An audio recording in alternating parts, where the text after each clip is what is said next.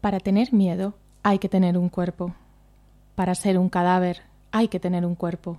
Un cuerpo, a veces, de mujer. Una esquina doblada es un lugar al que volver.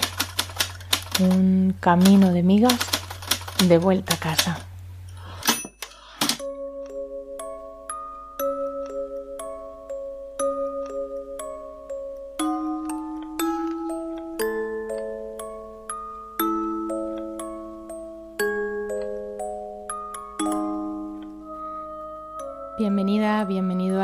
de la FM. Yo soy Sara y estaré contigo hasta las 8 de la tarde. Hoy es 31 de octubre, un día lluvioso y gris en el que celebramos este especial de Halloween, Día de Muertos, Samaín.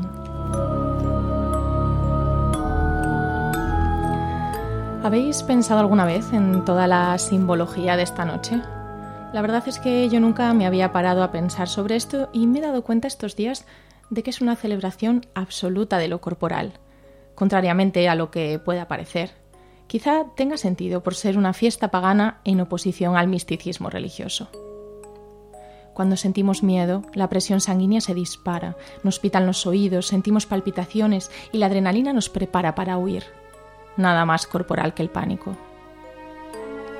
Las brujas fueron mujeres sabias perseguidas por sus conocimientos de botánica, por los mejunjes que preparaban para sanar otros cuerpos o las drogas que conocían para liberar el suyo propio. Y la sangre, Frankenstein, los cadáveres, la muerte, todo, absolutamente todo, está relacionado con lo corporal. Por eso, en el programa de hoy celebraremos el cuerpo a través de los textos de varias autoras y hablaremos con Elena Avanzas Álvarez, traductora médica y especialista en literatura de crímenes. Además lo haremos también con música, escucharemos las canciones esta vez de un único disco. María Rodés sacó el año pasado, en 2020, el disco llamado Lilith, que está dedicado a todo este imaginario del que estamos hablando y nos va a sumergir en un ambiente muy propicio para este especial de Halloween. Así que empezamos esta página 7 de Una esquina doblada, precisamente con un tema de ese álbum, Les Bruixes Tornen.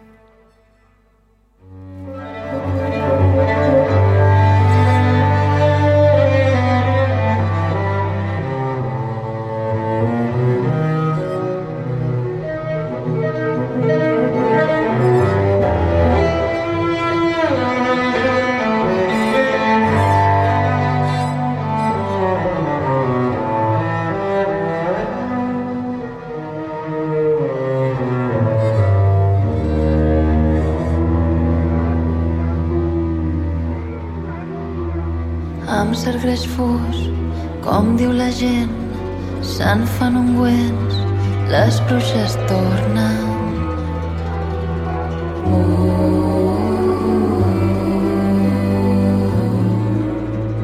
Moltes s'apleguen, de Déu reneguen, un boc adoren, totes l'honoren.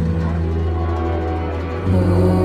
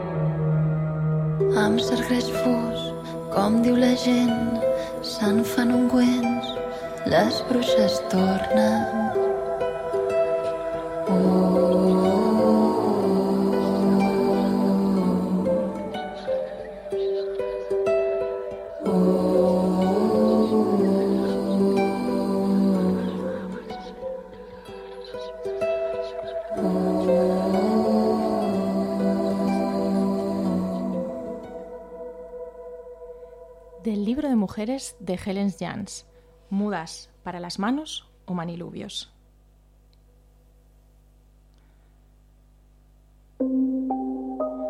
Mucho sufren las manos de las mujeres en los trabajos cotidianos, que la mayoría no son capaces de preservar la piel fina y alisada por las muchas cosas que hacen cada jornada. Por eso, si queréis resguardaros de estos males, podéis hacer unas mudas que ahora explico.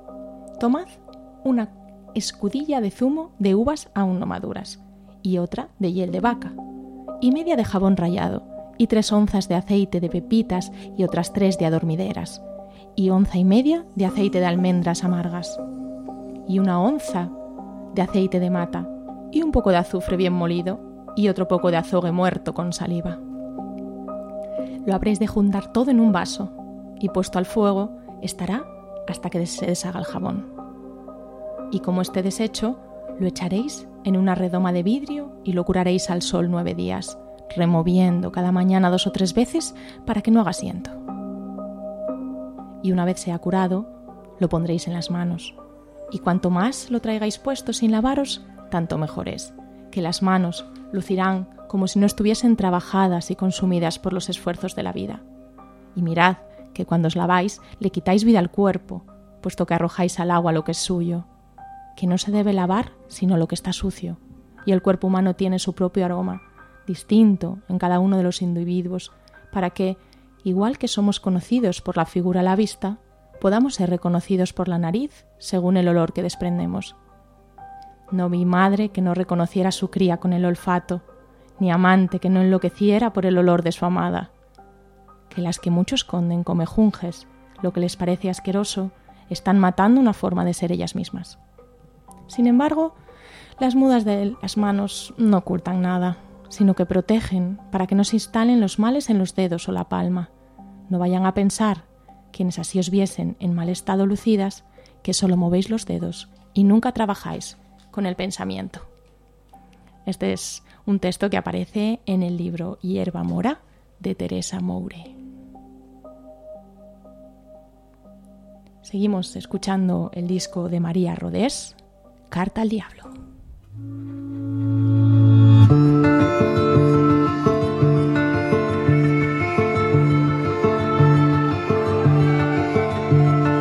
Vino el diablo y me hizo creer que con sus ojos podría ver todas las almas a mi alrededor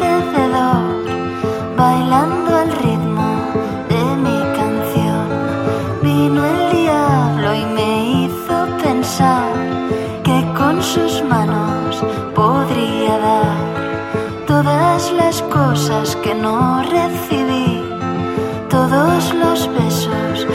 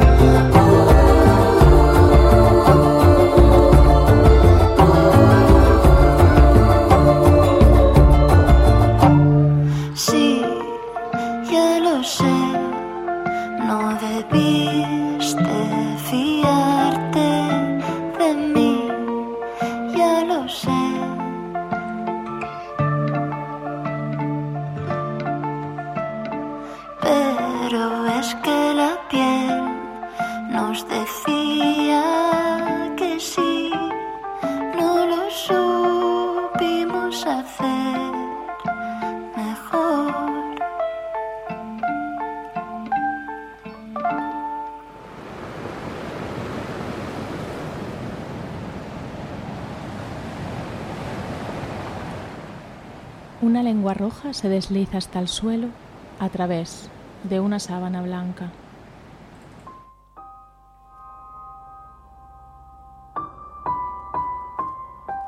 Después del parto, si el útero no se contrae y se colapsan los vasos sanguíneos que hay entre la placenta y el útero materno, la mujer se puede desangrar y morir. Puede llegar a desaparecer del todo. La primera vez que vi El Inocencio X de Francis Bacon pensé en el coño de mi madre. La sangre chorreaba en el lienzo como una cascada. La boca del Papa, en Bacon, está abierta, redonda, sonora, gritona. Parece que del interior del sumo pontífice vaya a nacer una verdad terrible. Inocencio X es a la vez paciente vicario de Cristo y cadáver, y la pintura, los trazos verticales, se despatarran en la base creando un efecto de propulsión que eleva la figura a pesar de su movilidad. El efecto es extraño. La mancha bermeja y brillante del cuadro original es en el de Bacon de un tierra sucio, y el barrido posterior es un desgarro, decenas de cuchillos clavándose en la carne. Mi madre se abre como se abre la boca del pastor universal, y mi hermana la atraviesa llevándose a su paso litros de sangre, dejándola seca, transformando su piel en chorretones de plastilina rosa. Una llega y la otra empieza a borrarse. La verdad terrible debe de ser esa camilla, sábana, perneras, calcetines de celulosa. En la imagen que recuerdo, el blanco ocupa el mayor espacio, pero el grito está en la carne y en la sangre. Los muslos forman una V minúscula y una gran protuberancia empuja toda la superficie del suelo pélvico. Mi madre tiene las manos debajo de las perneras, se presiona la base de los muslos, mira hacia arriba con los ojos abiertos, está tranquila. La sangre se condensa en el centro de la carne, que también es el centro de la imagen, y a pinceladas primero y confundidos después se aleja del foco. Pinceladas de dedos y tejidos, huellas dactilares en los muslos y la suavidad de los contornos imprecisos y delicados del esfumato que convierte la nube de sangre en carne blanda. Rojos cadmios claros que mutan en sienas tostados. El resto de los elementos de la imagen no aporta nada. Radiadores, mesas, camillas, tubos, cajones, estanterías, bandejas, compresas, botes, ventanas, enchufes y cables.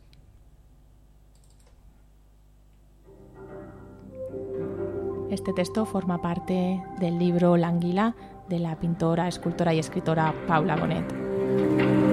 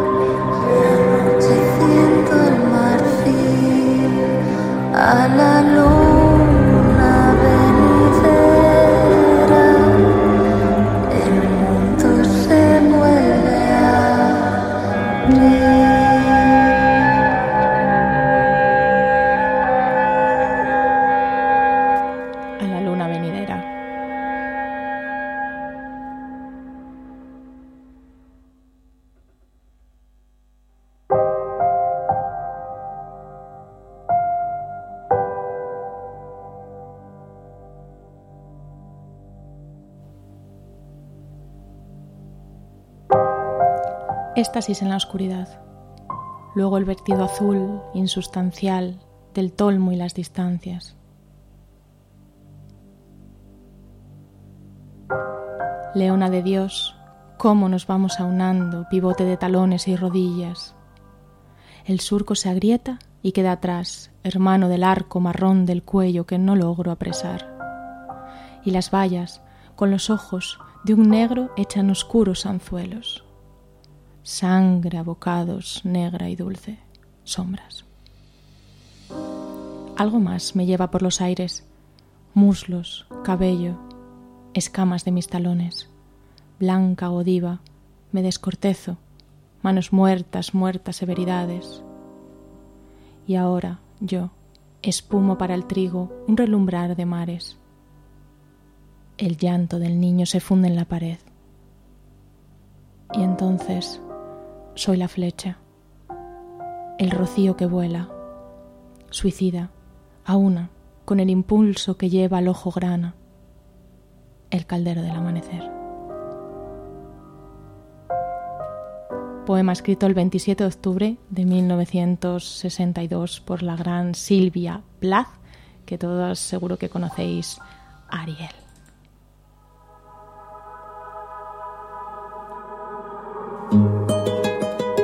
En este disco, Lilith, con este tema La extraña.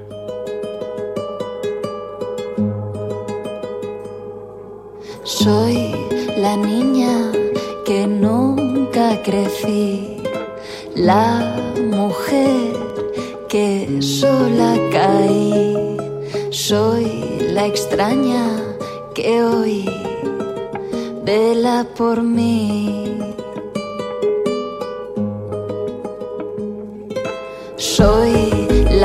La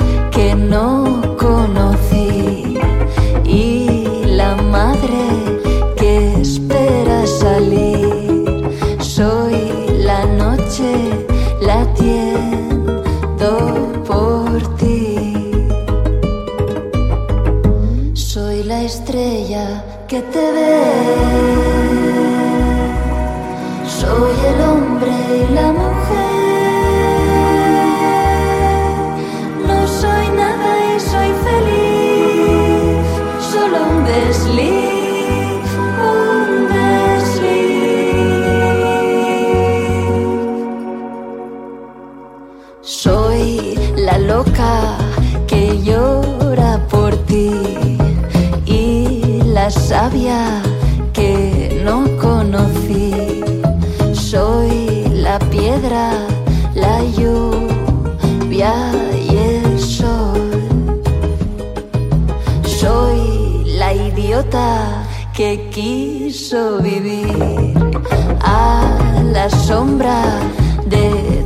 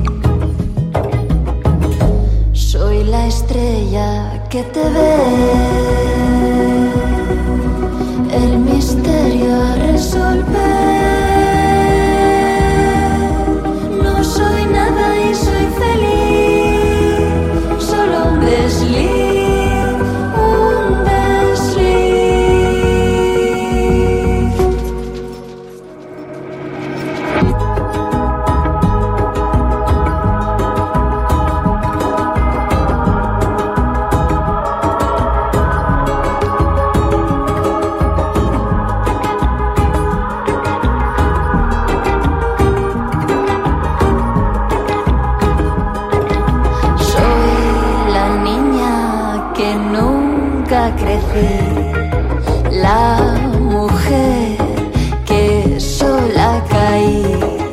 Soy la extraña que hoy vela por mí. Soy la estrella que te ve.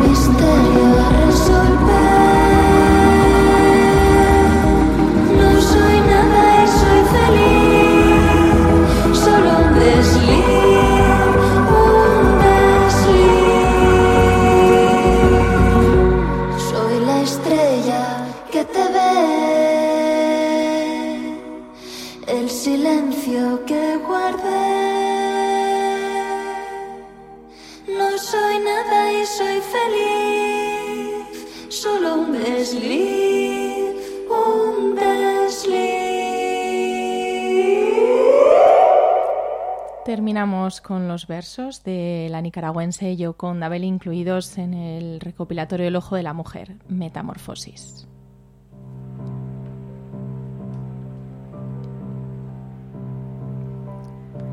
La enredadera se me está saliendo por las orejas. Mis ojos se han convertido en pistilos móviles y mi boca está repleta de flores moradas. Mientras camino sigo llenando de hojas la casa. Mis ramas estorban en el cuarto y sigo enredándome en todo. Ya mi nariz también se ha puesto verde y mis olores han cambiado. Tropiezo con los muebles y mis piernas están rompiendo los ladrillos, buscando la tierra, enredándome. Mi pelo ya no me deja moverme. Está abrazado a las paredes. Los brazos se han hundido. Solo me quedan los dedos mientras mi cuerpo se ha vuelto tronco. Con mis dedos me toco toda, reconociéndome entre las hojas y las ramitas y las flores que llenan mi boca y han teñido mis dientes. Me repasan mis dedos y su contacto es abono para mis ramas que crecen. Y ya por fin, después de mucho resistir, se han rendido las manos y están saliendo pullitas de las uñas. Mi boca, llena de flores moraditas, ha cuajado mi cuerpo y estoy enredadera metamorfoseada, espinosa, sola, hecha naturaleza.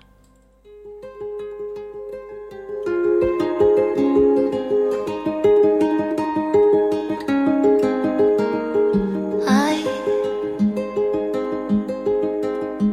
no sube esta noche mi canto hacia el cielo.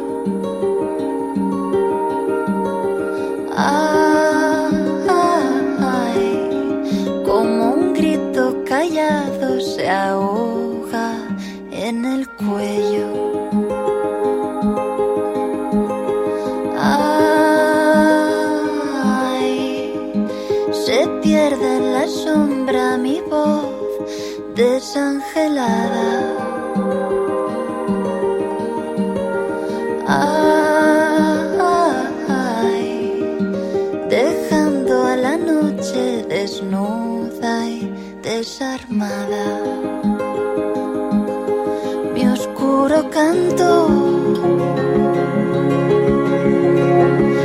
es un silencio profundo,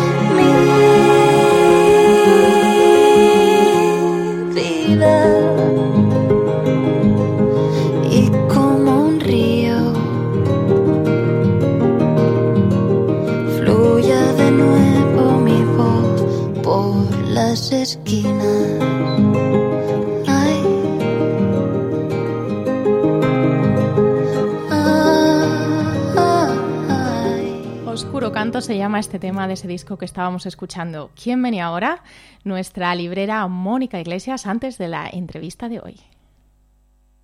Fahrenheit 451. Leer antes de quemar. Por Mónica Iglesias.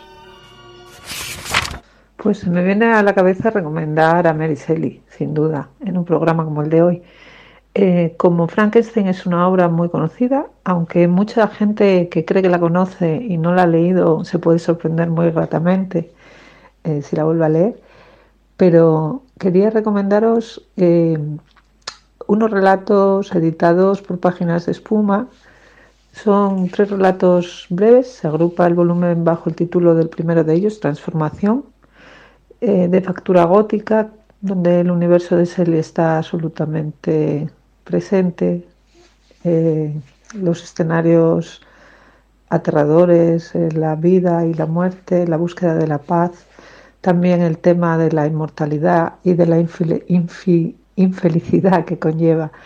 Eh, ya sabéis que Shelley llevó una vida muy fuera de las convenciones sociales, absolutamente diferente a, lo que marcaba la época rozando muchos aspectos la extravagancia y en parte esa, esas experiencias vitales y, esa filosofía que ella aplicó a su propia vida, yo creo que están presentes en muchas de sus obras de alguna manera. Y bueno, os animo a las que aún no la habéis conocido a que la podáis descubrir con estos relatos breves. Es aquellas montañas que nos miran, son los libros pateados en saqueos, los que consumió la lava. Mírate, niña, ¿no ves que traes en las retinas la y ámbar, las virtudes de la bestia, el desamparo del ángel caído? Y un día comprendes que la vida era un montón de cosas que nunca pasaron, un montón de cosas que nadie se Dicen que lo crucificaron boca abajo, para que le supiese la lluvia a llanto, para que la barba se le volviese raíces, para que la sangre le sellase los Lo asocio con tumbas sin nombre, con un indispensable ejercicio de justicia, de recuperación, y eso no se hace sin voluntad verdadera. Tengo que decirlo todo varias veces seguidas y sobre todo no debo tener miedo a repetirme. Dos o tres ideas bastan para llenar una sola cabeza, para orientar toda una vida. Estás escuchando Una esquina doblada, el programa contra la enfermedad del domingo. En este especial de Halloween tenemos una entrevista inquietantemente interesante o interesantemente inquietante, como queráis. Al otro lado del teléfono está ya Elena Avanzas Álvarez. Elena es traductora especializada en el ámbito médico-sanitario, ya veis un poco por dónde van los tiros, y es profesora en la Universidad de Oviedo, donde también es miembro del grupo de investigación Translit. Cuenta con una amplia experiencia profesional e investigadora internacional y actualmente colabora con diversos hospitales, sociedades científicas, comités éticos y grupos de investigación. Además, su línea de investigación en humanidades médicas se ha centrado en la representación de la medicina forense y la muerte en la literatura popular de Estados Unidos desde 1990 hasta el presente y de todo esto ha venido a hablarnos hoy a una esquina doblada. Muy buenas tardes, Elena, bienvenida. Buenas tardes, Sara, muchas gracias. Muchas gracias a ti por aceptar la invitación. Hemos dicho que estás investigando sobre la medicina forense en la literatura. ¿Cómo es la representación eh, de los cadáveres en la literatura de crímenes? ¿Qué simbologías se utilizan? Los, cadáveres en la literatura de crímenes son, en muchísimos casos, yo diría que casi en el 90%, el punto de partida. Sin cadáver no, no hay crimen y sin crimen pues no tendríamos novela de crímenes.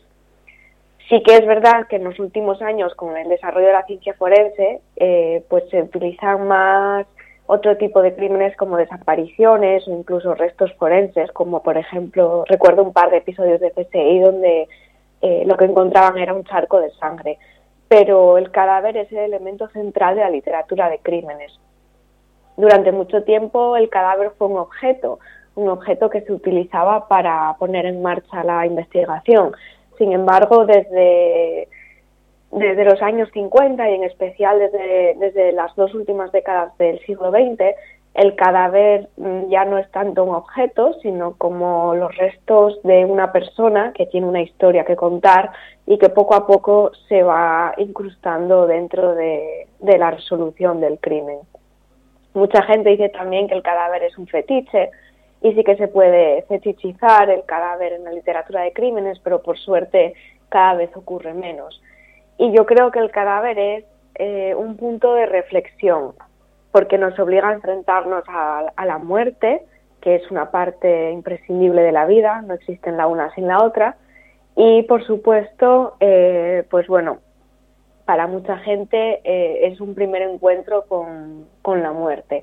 Así que el cadáver, como, como ves, son muchas cosas y solo una a la vez. Claro, y en, esa representación que hablas de los cuerpos, ¿existe un, sesgo de género, una visión machista también en esa representación en cuanto a los cuerpos de, hombres y, de mujeres? Sí, esto se, ha estudiado mucho porque mm, los cadáveres en literatura de crímenes son generalmente mujeres, las víctimas son mujeres y cada vez se habla más del tema. Muchas autoras que escriben novelas donde las investigadoras también son, son mujeres, dicen que para ellas el libro con una víctima masculina no fluía.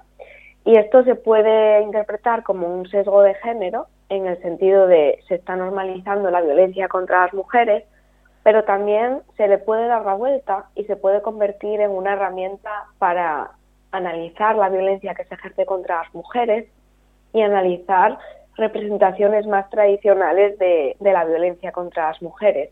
En muchos casos, por ejemplo, estoy hablando ya de los años 30, 40, 50, los cadáveres femeninos se podían sexualizar y de hecho eh, se ven en la investigación de humanidades médicas los digamos que los perdón los muñecos que se utilizaban los maniquíes que se utilizaban para estudiar anatomía cuando no había suficientes cadáveres son casi todo mujeres y algunos de estos maniquíes incluso llevan perlas, llevan los labios pintados de rojo y tienen gestos que evocan pues eh, cierta sexualidad. Pero sí que es verdad que yo creo que tenemos que ver esta representación como una oportunidad para analizar la violencia que se ejerce contra las mujeres y sobre todo como un punto de reflexión y de cambio. Eh, ¿Qué, crees que es que imaginario hemos heredado de este tipo de literatura? ¿Qué supuso la aparición de este género literario? La literatura de crímenes lleva siendo una de las literaturas más vendidas desde el siglo XIX. Em, a pesar de que se considera tabú, de que se considera mala literatura, de que durante mucho tiempo se le tuvo miedo por una especie de contagio de la muerte, y por corrupción, eh, digamos, por corrupción moral.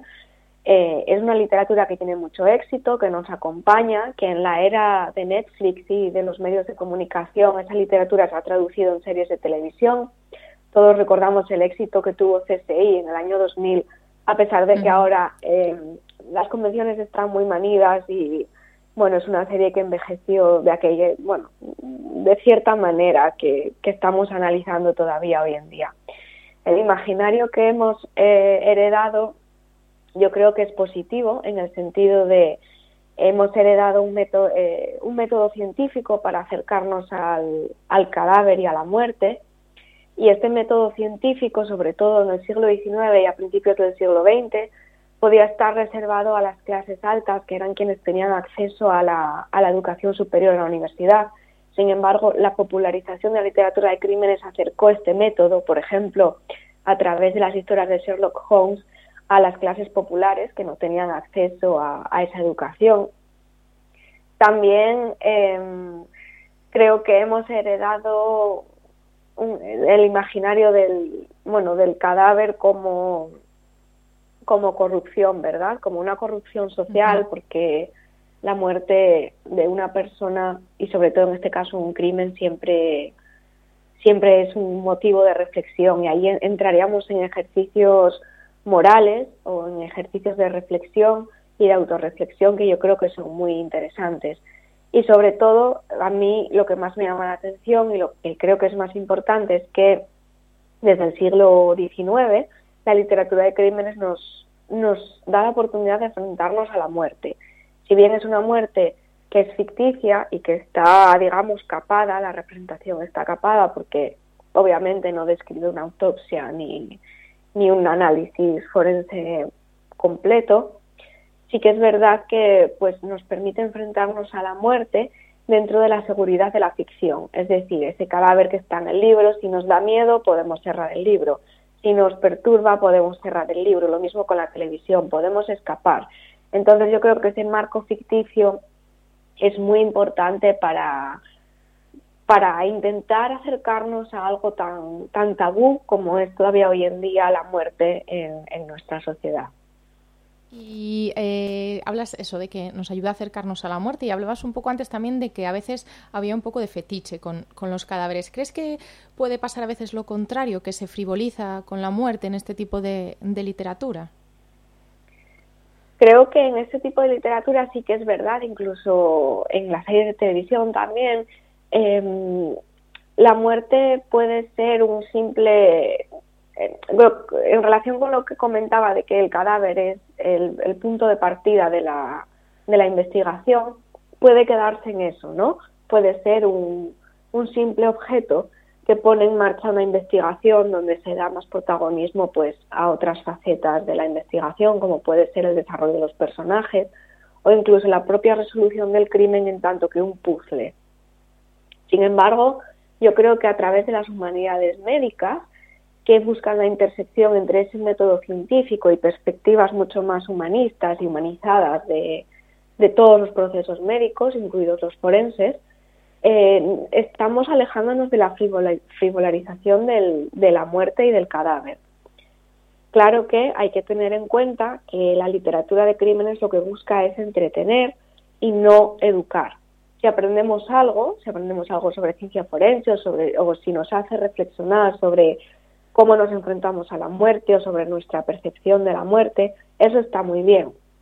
Pero esta literatura, y lo mismo que hacen las series de televisión, lo que nos obliga es a entretenernos, lo que busca es entretenernos. Entonces sí que creo que hay que tomar la muerte con, cierta levedad en estos productos, pero no por ello eh, nos la está infrarrepresentando o la está representando de una forma que, tenga un impacto negativo. Claro, escuchándote ahora me acordaba yo de una entrevista que hablamos con la poeta Ana Pérez Cañamares que decía que no le podíamos pedir a la poesía lo que nosotros no lo que nosotras no podíamos hacer, ¿no? Entonces esto es mm, por lo que comentas un poco igual, no le podemos pedir tampoco a la literatura de crímenes todo sobre la muerte, ¿no? Si, si aprendemos algo, ¿no? Si nos viene algo, pues pues perfecto, pero al final la función es, es de entretenimiento, ¿no? Mm. Eh, ¿Qué opinas eh, sobre la polémica reciente, que seguro que estarás al tanto, del, premio Planeta? Es una novela de crímenes. Eh, ¿La has podido leer? Pues en su momento me vino recomendada por muchísima gente de, de mi círculo y decidí darle una oportunidad sacándola de la biblioteca. Tengo que admitir que me alegro de haberla sacado de la biblioteca porque no pude pasar de la página 3 o 4. En este caso conozco la polémica y creo que hay muchísima historia y muchísima política detrás de la polémica en, relación a la literatura de crímenes. En mi caso yo abandoné el libro porque no me gustaba la, representación de la violencia que hacía y porque me parecía que usaba estereotipos e incluso discursos muy manidos que me recordaban a la violencia sucia de los años 50, 60, de esa literatura de crímenes excesivamente masculina, en el sentido de que eh, todo el equipo es, está compuesto por hombres y solo la mujer es una víctima. Y si aparece otras mujeres, pues son como personajes secundarios de madres, esposas, hermanas, otras víctimas. Yo mm, decidí no leer la novela porque hay muchísimas hay muchísimos libros que quiero leer en la vida y si veo que uno no me convence pues me doy permiso a mí misma para para abandonar la lectura. Además en este caso eh, y ya esto ya es una preferencia personal que no tiene que ver con la medicina había muchísima violencia contra contra los animales y me pareció que era em, gratuita porque hay muchísima investigación sobre la violencia contra los animales en la literatura de crímenes. Eh, varias investigaciones las llevó a cabo una, una colega de Irlanda y mm, por lo que yo pude ver y comparándolo con la tesis de mi colega, no, no me gustó lo que podía exponer el resto de la, lo que se podía exponer en el resto de la novela. Y sobre la polémica, las mujeres han estado publicando en la literatura de crímenes bajo seudónimos durante casi dos siglos, porque si no, no había manera de que, de que las publicase, pero al igual que en el resto de la literatura, ¿no? En la literatura de crímenes puede tener añadido de que se considere algo violento o científico y que a principios de siglo no mm, se viese peor que una mujer publicase este tipo de literatura que se llama de género en el sentido de no es, no es ficción literaria, sino que es literatura de género como puede ser un western o como puede ser la literatura erótica. Entonces, yo creo que lo que estos tres autores hicieron fue una reversión de, de esas técnicas, pero sí que es verdad que desde mi punto de vista me parece totalmente innecesaria y creo quiero creer que algunas personas vimos lo que estaba pasando en, ese, en esa novela y bueno, pues nos ajustaba quizás a lo que a nuestro campo de estudio o a lo que esperábamos. Claro, pues muchas gracias por, por mojarte con la polémica. Yo la verdad es que eh, no he leído el libro porque bueno, no es un género literatura de crímenes que suela, que suela leer, pero bueno, sí que hay otras personas como tú, expertas o muy lectoras de este tipo de, novelas que opinaban algo parecido y que de hecho eh, después de leerlas ya se habían dado cuenta de que no era una mujer la que estaba detrás, detrás de la novela precisamente por todo eso que comentas del tipo de violencia, los clichés y, demás. Entonces, eh, esta novela nos gusta, ¿Puedes recomendarnos otras que sí que nos vayan a gustar? Algunas novelas de este género y contarnos un poquitín de, qué van o por qué son especiales, por qué te gustan más. Sí, hay muchísima literatura de crímenes escrita por mujeres, eh, en, mayoría, y también eh, destacar que somos las principales lectoras de literatura de crímenes. Los estudios demuestran que que la mayoría de las personas que compramos literatura de crímenes somos mujeres, lo cual a mí me parece un dato muy, muy interesante. Bueno, en general, la mayor parte de las lectoras somos mujeres, porque aunque la mayor parte de los escritores son hombres, la mayor parte de la gente que consume libros o que consumimos literatura somos mujeres en general, ¿eh? aparte de la de, la de, crímenes. Pues, pues creo, por algunos estudios que, que, pude comprobar, eh, que en la literatura de crímenes los porcentajes son mayores creo que son casi absolutos, eh, que rondan el 80% de las personas que leen crímenes son, son mujeres. Y en España tenemos eh, muchísimas autoras, tengo aquí una selección de, de, de, autoras em, españolas y también extranjeras. Vamos a esperar a empezar por las españolas. Creo que la recomendación obvia es la trilogía de Bastán de Dolores Redondo ya se publicó hace unos años, fue un éxito de ventas con todas las de la ley, porque la novela se sitúa en, el norte de España, incorpora el imaginario de, del norte de España, de la zona, de, la zona de Bastán. Tiene una, tiene una protagonista muy interesante y que además eh, tiene un desarrollo personal al mismo tiempo que va investigando los crímenes. También en, en el norte, nos, en esta vez en, en, Cantabria, tenemos a María Oruña y la saga se llama Los libros del puerto escondido. Ya lleva creo que tres o cuatro, creo que publicados y también con muchísimo éxito. Lo mismo, la protagonista es una mujer. Y en Asturias tenemos a Ana Elena Rivera, que es la autora de una serie de novelas de crímenes protagonizadas por una eh, experta en economía y ella, pues, digamos que los crímenes tienen que ver con la parte financiera, pero ella se involucra en los crímenes y es muy interesante de leer porque la protagonista vive en Oviedo y en la última novela, eh, pues el crimen tiene lugar en Somió, en Gijón.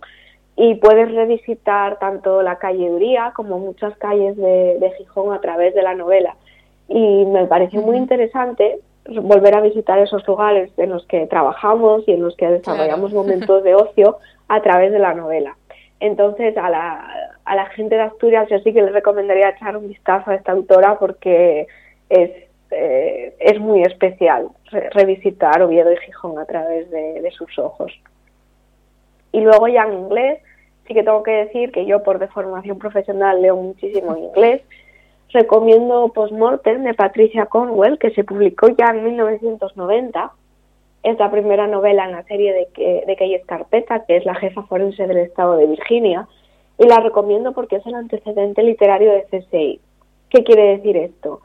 Eh, nos cuesta muchísimo, pero muchísimo, eh, pensar en una investigación de crímenes sin, sin ADN.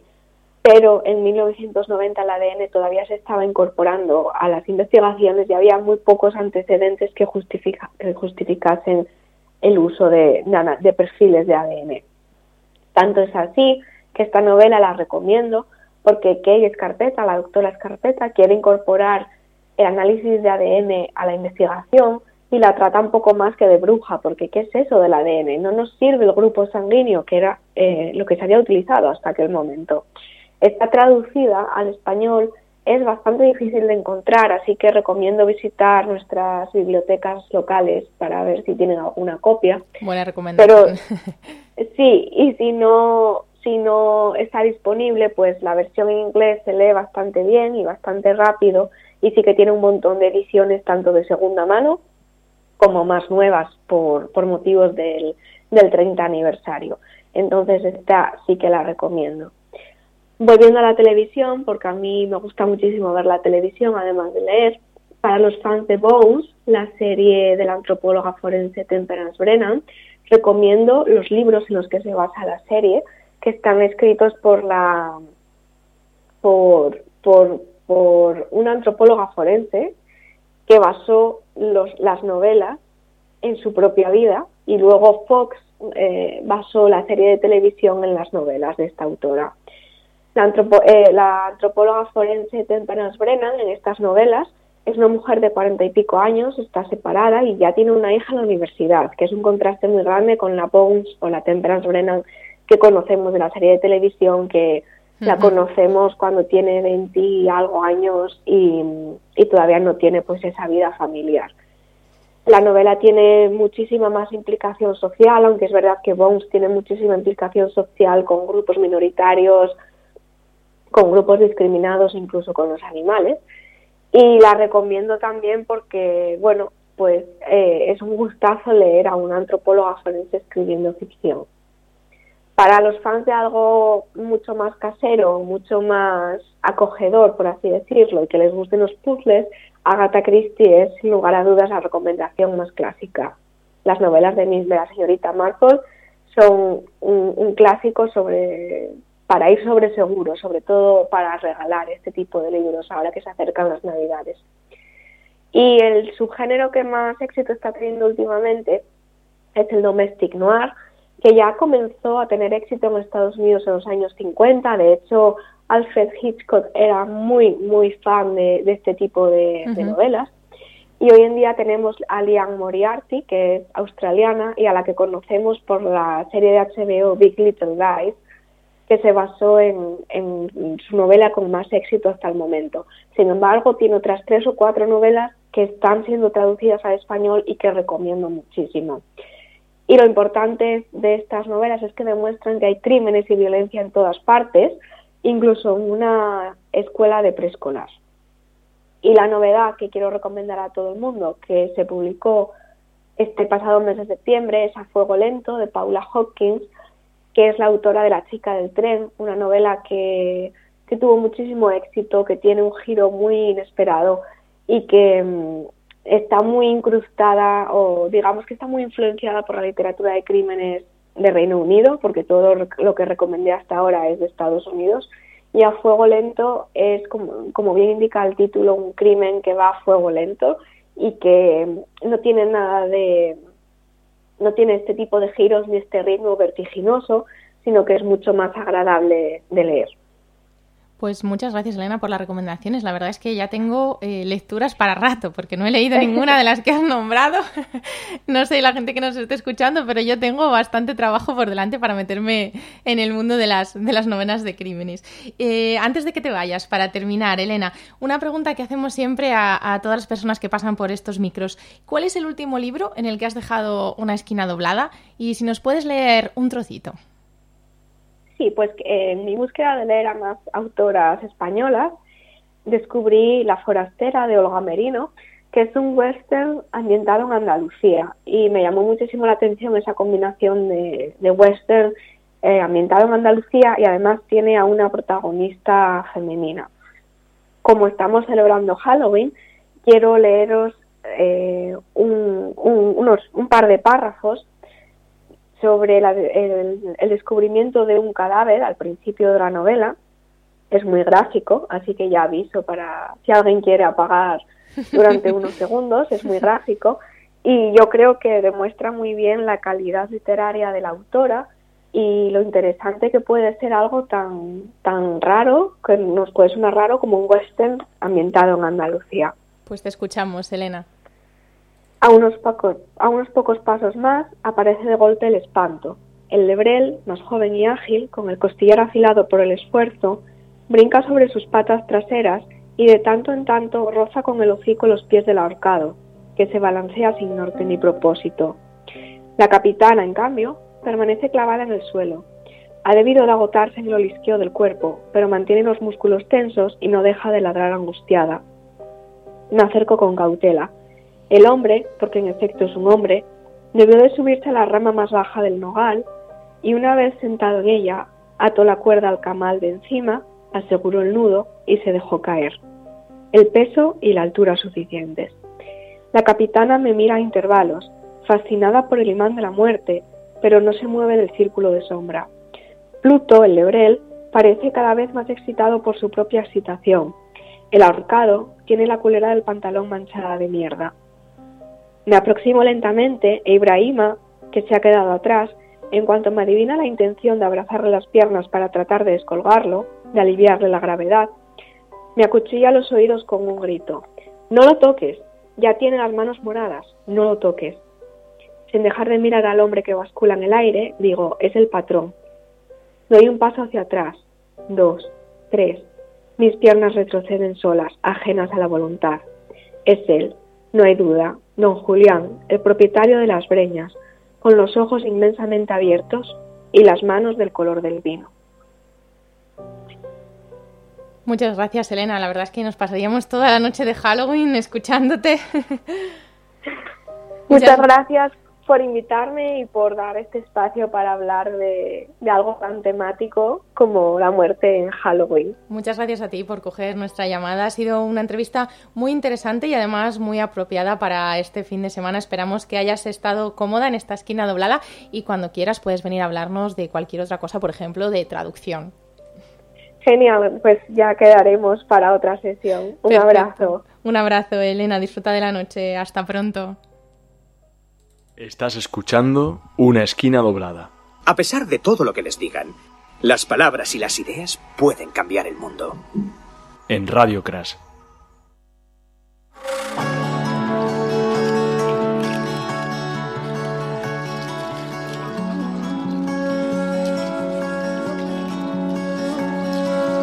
Porque le danzo a la luna, le pido consejo a la diosa, me vuelvo tu espejo.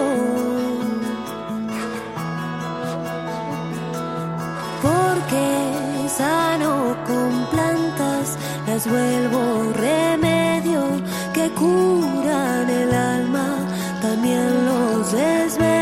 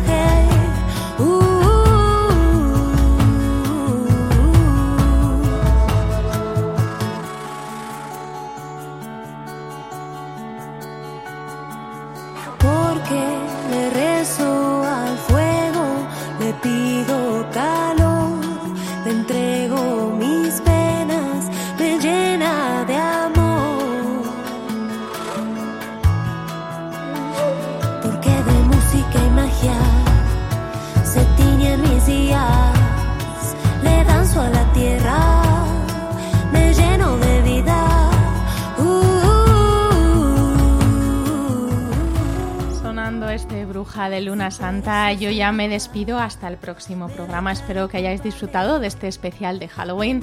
Sabéis que podéis seguirnos en redes, estamos en Twitter y ahora también en Instagram, donde podréis enteraros de todos los capítulos que vamos subiendo. Ya sabéis que si acabáis de conectaros a la 105 y no os ha dado tiempo a escuchar el programa, podéis hacerlo en nuestro podcast, en Spotify, Evox, Google Podcast y en la web de Radio Crash. Nos vemos la semana que viene y os dejo con el Aquelarre, la canción candidata a mejor canción original de la película del mismo nombre. Adiós.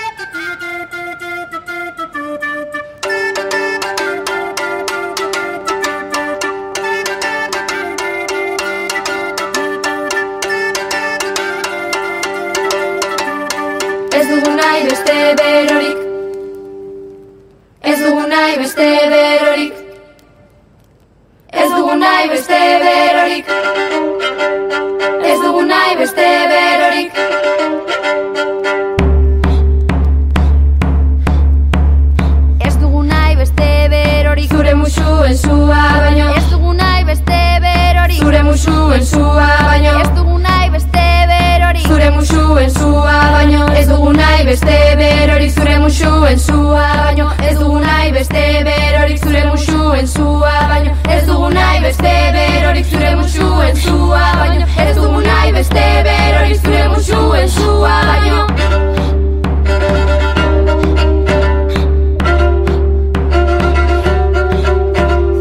Ternuatik gure portura Basotik labarretaraino. Ez dugu nahi beste berorik Zure musuen zua baino